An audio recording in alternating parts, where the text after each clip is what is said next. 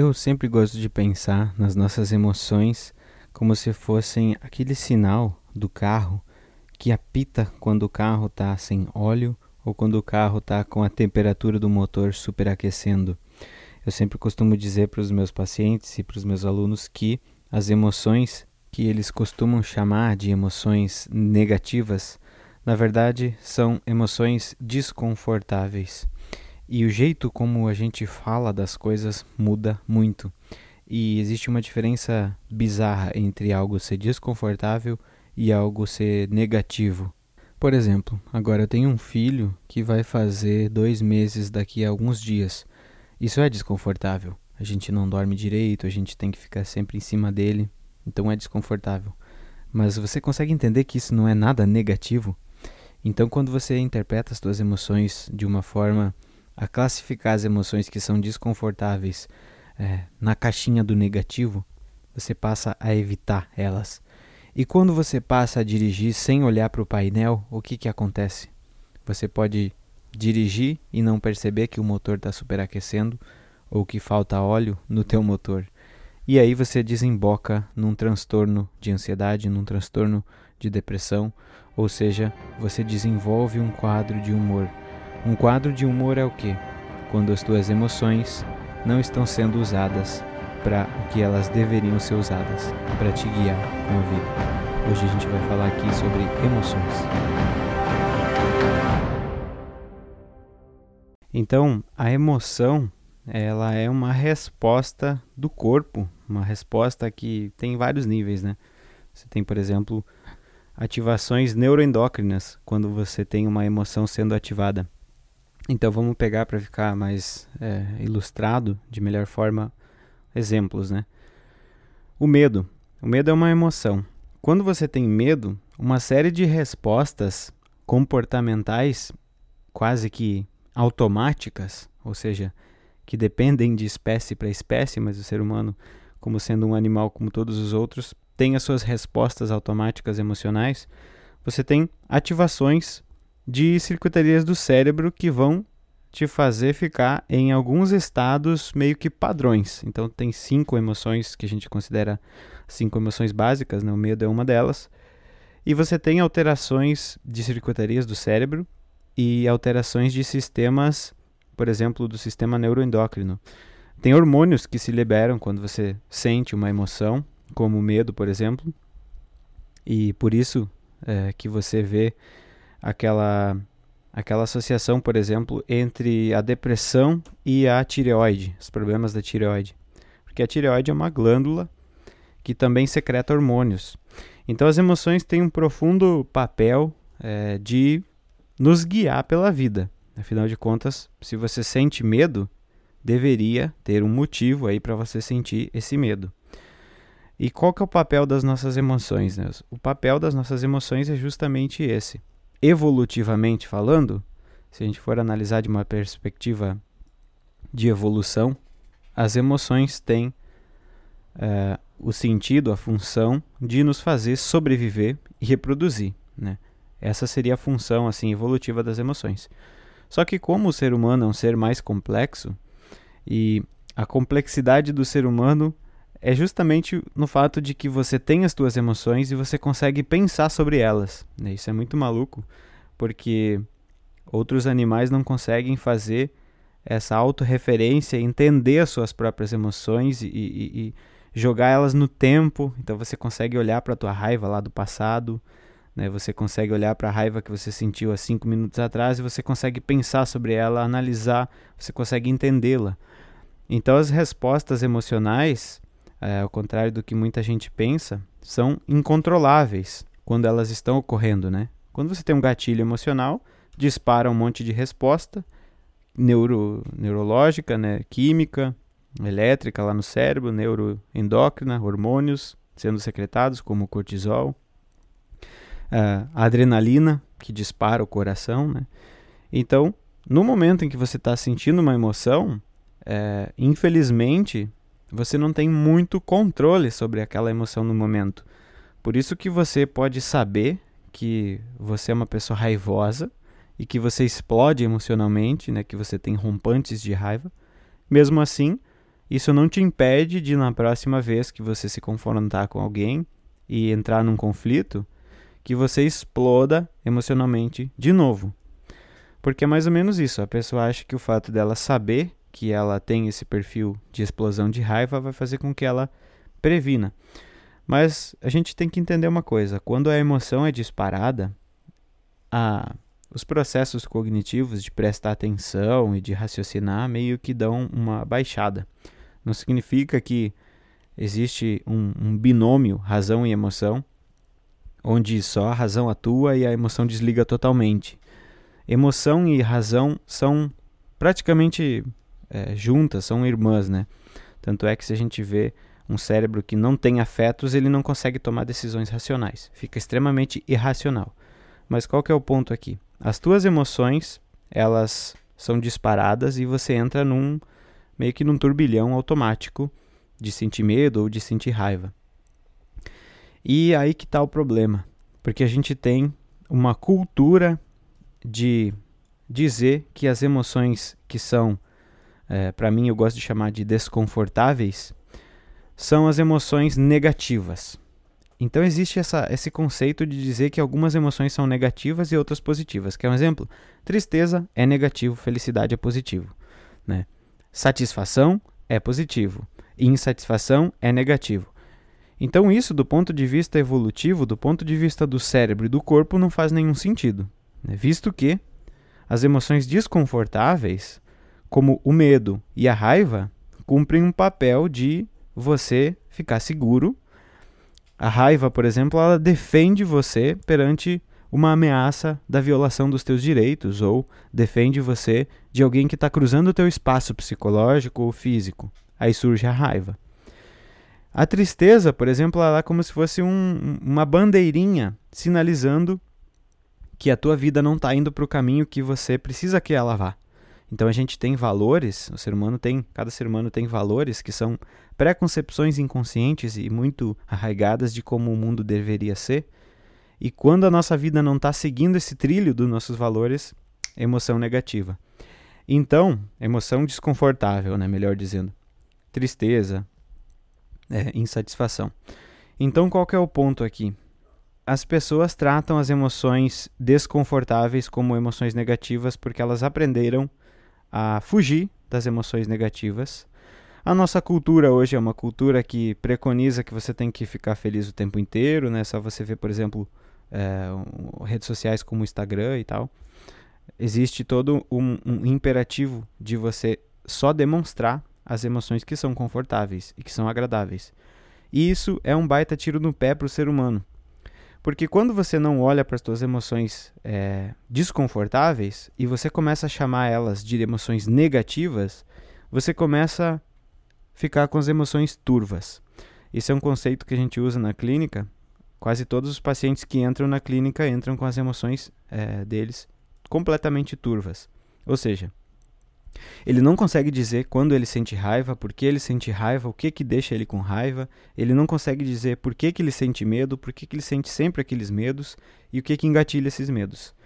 As emoções deixam de se tornar sinais, mapas para você ir em direção à vida que você quer e passam a se tornar um problema secundário. Então, por exemplo, se alguma pessoa te deixa, você é rejeitado, você teria um sofrimento primário da rejeição. Se você é uma pessoa que está com as emoções turvas, você vai ter um sofrimento secundário, porque você não vai conseguir processar essa emoção desconfortável que teria o sentido de te adaptar ao mundo. Ou seja, se você é sempre rejeitado, significa que você precisa melhorar alguma coisa, né? Pega aí, por exemplo, um homem, ele é super tímido e ele é sempre rejeitado pelas mulheres significa que ele tem que desenvolver algumas habilidades de conversação, de confiança, alguma coisa ele tem que desenvolver. Agora, se você foge das emoções desconfortáveis, no caso essa rejeição, você começa a tornar as suas emoções desconfortáveis turvas e você já nem entende mais o que, que você precisa fazer para mudar. Então é como se fosse um carro, eu gosto de usar essa metáfora. Uh, a gente dirigindo na estrada, é a mesma coisa que a gente dirigindo a nossa vida. Então, assim, a gente tem um, um, um certo é, mapa que é assim, a narrativa que a gente conta sobre a nossa história, para onde a gente quer ir, o que, que a gente quer conquistar. Esse seria o mapa da estrada. E o painel é aonde as emoções se manifestam. As, mani as, as, as manifestações emocionais se manifestam no nosso corpo, mas fazendo uma analogia com o carro, seria no painel. Então tá lá, o medo e a raiva apitando, como se fosse aquele sinalzinho do óleo ou aquele sinalzinho é, da temperatura do carro. E aí eu pergunto, o que, que acontece se você começa a andar de carro sem você observar os sinais do painel do carro? Quanto tempo dura o teu carro? Quanto tempo o teu motor do teu carro vai aguentar sem você estar atento ao óleo e à água do radiador? Muito provavelmente o motor do teu carro vai fundir e é assim que a gente entra nos transtornos emocionais. Quando o nosso motor emocional ele funde, porque você pode saber aí que, e você pode pensar que, que o que move você são as tuas cognições, os teus pensamentos, as tuas decisões, só que você não se dá conta que a energia que põe você em movimento e que põe você para conquistar os planos que racionalmente você desenvolve e que através do planejamento você traça, são as tuas emoções. E não são só as emoções positivas que te botam nessa estrada. São as emoções positivas é, ditas confortáveis e as emoções que vocês chamam de negativas, eu gosto de chamar de desconfortáveis, mas que também fazem com que você avance na vida. Então, muita gente tem esse problema secundário. Além de você não conseguir resolver os problemas difíceis, porque você não sabe resolvê-los muitas vezes, você tem uma cultura, você tem às vezes pais que incentivam é, talvez um, um, um embotamento emocional, uma fuga das emoções. E aí você tem um problema, e em vez de você conseguir resolver esse problema, você tem um problema secundário, uma dor secundária, que é fugir das emoções negativas que te colocariam de volta no trilho ou que é, fariam com que você conseguisse lidar e entender qual que é aquele problema. Então, na clínica, quando a gente começa a trabalhar as emoções dos pacientes através de umas técnicas que eu vou explicar para vocês depois, os pacientes começam a relatar muita dor, né? Dói muito. E aqui eu queria encerrar esse nosso primeiro bloco com essa ideia, né? Por que, que dói tanto? Porque a gente não tem uma anestesia, infelizmente, emocional. A gente não consegue é, entrar e vivenciar esses estados emocionais que vocês chamam de estados negativos, né? Essas, esses desconfortos emocionais, a gente não consegue vivenciar eles com algum tipo de é, anestesia. Então eu lembro que a última vez que eu fui no dentista, estava doendo muito, ela me deu anestesia, parou de doer na hora, ela tirou meu dente, é, tirou a, a cárie que estava ruim no meu dente e eu fiquei bem. E eu fiquei pensando, nossa, como eu queria que existisse uma anestesia psicológica, mas infelizmente não existe. Então é por isso que provavelmente você odeia a terapia, por isso que provavelmente você não consegue lidar com os seus problemas porque as emoções que você acha desconfortáveis viraram para você processos extremamente negativos e processos que você foge deles. Então, provavelmente por isso, você tem muito sofrimento secundário que você não precisaria ter e provavelmente você desemboca, desenvolve um, algum quadro de transtorno emocional, que daí a gente vai explicar no segundo bloco o que, que seria e o que, que você faz para poder sair dele. Mas vamos lá, o que, que acontece quando a pessoa passa muito tempo negligenciando as próprias emoções? Você pode ter é, um quadro, um transtorno de humor. E para você entender o que, que é isso, primeiro você tem que entender o que, que é um humor, né? O que, que é humor? Então você pode pegar como exemplo uma emoção, que eu já expliquei o que, que são as emoções, e vamos pegar uma emoção num contexto por exemplo, você fica com raiva. O que, que acontece quando você fica com raiva? Você pode ficar com raiva, irritado, meio que o dia todo. Se você ficasse irritado o dia todo, você estaria com um humor raivoso naquele dia. Então entenda o que, que é o humor. O humor é uma estabilidade de uma das emoções por um tempo considerável. Né? Você está com um humor raivoso, você está com um humor ansioso. Então isso é o humor. Só que o normal é o humor oscilar. Por exemplo, quando a gente acorda, a gente está com o humor mais deprimido. Quando a gente vai dormir, o nosso humor também está mais deprimido. deprimido no sentido de estar para baixo, né? Você está um pouco devagar, um pouco com preguiça, um pouco desmotivado, porque o teu corpo está se preparando ou para acordar ou para dormir, então você está com um humor um pouco mais cansado. O transtorno de humor é quando você, por exemplo, tem. Vamos pegar o exemplo da, da bipolaridade.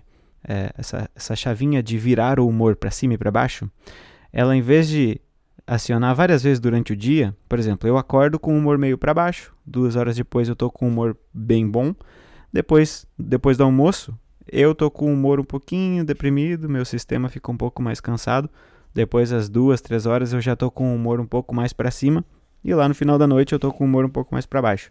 Essa chave que fica ligando para cima e para baixo, para cima e para baixo, por exemplo, na bipolaridade fica ligada para cima cinco meses. E a pessoa está no, no, que a gente chama de mania ou hipomania, onde ela fica é, com baixa necessidade de sono, extremamente agitada, extremamente irritada, com pensamento super acelerado, muito ansiosa, ou essa chave fica virada é, para baixo dois anos, né, que é o que a gente chama de depressão maior, ou mais de duas semanas com humor deprimido na maior parte dos dias, por quase todo dia, a gente classifica como TDM, transtorno depressivo maior. Então, os transtornos de humor são alterações do teu humor que, assim, saem do normal. É normal você ficar raivoso todos os dias por cinco meses? Não. Então você sabe que existe um problema do teu humor e que ele está desregulado que, que vai é, modificar quando você tiver esse transtorno de humor? Vai modificar o teu nível de energia. Então, na bipolaridade, por exemplo, a energia vai ficar avassaladoramente alta ou muito baixa. Apetite muito alto muito baixo. A tua forma de sentir as coisas e de pensar vai mudar. Então, a tua afetividade vai mudar, os teus afetos vão mudar. Então, assim, você vai olhar para o mundo e vai dizer: não, o mundo é um lugar muito bom. Ou você vai olhar para o mundo e vai dizer: o mundo é um lugar catastrófico. E você vai fazer isso quase sempre. Entende o que eu quero dizer com é, estabilidade de um humor alterado? É quando você, por exemplo, todos os dias olha para o mundo e diz que o mundo é uma droga, né? Que o mundo é ruim, que o mundo é injusto, que, que tudo vai dar errado. Ou seja, uma afetividade negativa né, numa forma de transtorno de humor. O teu humor, que é aquela alteração emocional, em vez de oscilar, em vez de você ter, sei lá, em vez de você ter cinco vezes por dia raiva, você tem ela praticamente o dia inteiro. Ou você tem, como no transtorno de ansiedade, você tem o medo o dia todo, por meses. Então esse é o transtorno de humor.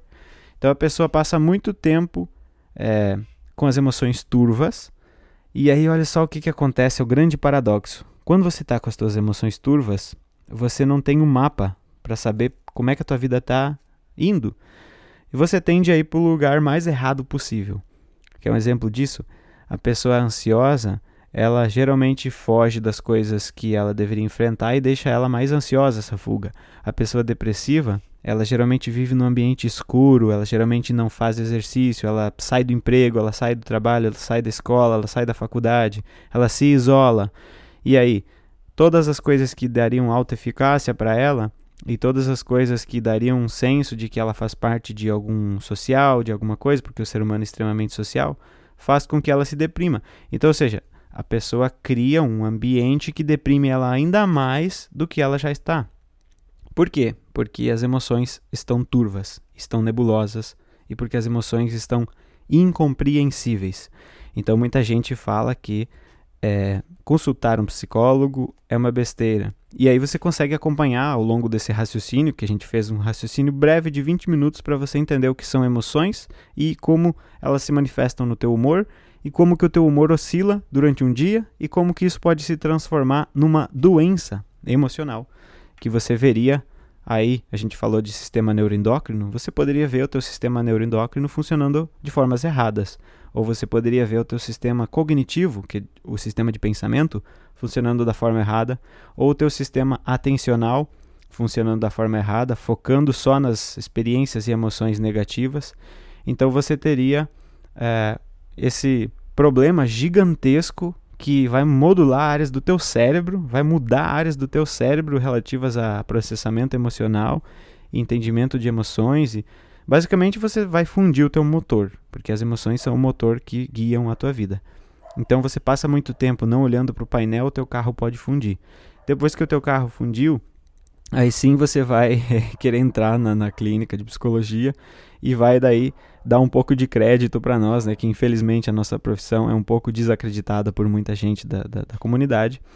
E muito disso se deve à culpa nossa também. Eu provoco aí quem está ouvindo que é estudante de psicologia e psicólogo, divulguem o seu trabalho, divulguem uh, os achados que vocês conseguem é, divulgar, divulguem as, as, as, informações que vocês sabem. A população precisa saber de, de que a profissão de vocês tem um embasamento científico sério e gigantesco. Né? A população não vai confiar na psicologia enquanto os psicólogos não divulgarem conhecimento científico. Então, assim, depois que a pessoa percebeu isso, o que, que a gente faz? Eu costumo trabalhar com três pilares na minha clínica: o pilar da atenção, o pilar do entendimento das emoções e o pilar da regulação das emoções. Então, eu ensino práticas de atenção plena, de mindfulness, né? Que são práticas que permitem com que a pessoa olhe para as emoções dela e fique atenta e ela vai passar a olhar mais para o painel. Então ela vai começar a entender se o carro dela está pifando ou não e qual estrada melhor para ela e qual o tipo de carro melhor para ela e qual a velocidade que ela tem que andar. Então isso é a atenção. Se você está atento às suas emoções, você consegue entender para onde que está indo a tua vida e para onde que está indo é, o, o, teu humor. Como é que o teu humor tá? Né? Você sabe se você fica irritado, com medo a maior parte do dia ou não. Você tem que entender também, é o entendimento que a gente faz a chamada psicoeducação, que nada mais é do que isso que a gente está fazendo aqui agora. Psicoeducar é você educar as pessoas acerca dos processos psicológicos. Então você meio que se torna um professor e, e ensina para o paciente ou para a população o que, que são emoções, o que, que são é, humores, o que, que é transtorno de humor, o que, que é pensamento, como que se ativa um transtorno de humor, como é que desativa, como é que trata, enfim, psicoeducar, né? Fazer a pessoa entender o que está acontecendo. Por quê? Muita gente se culpa.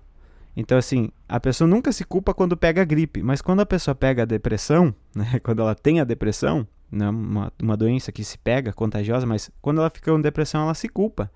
Um paciente que eu atendia dois dias atrás chorou dentro da sessão quando eu expliquei para ele, por exemplo, que os circuitos de dor são processados é, dor emocional são processados pela mesma área do cérebro do que a dor física.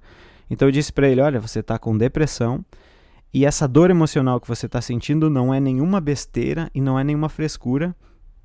Tanto que, se eu olhar no teu cérebro, a área que processa um soco na cara está sendo ativada justamente agora quando você sente essa dor emocional.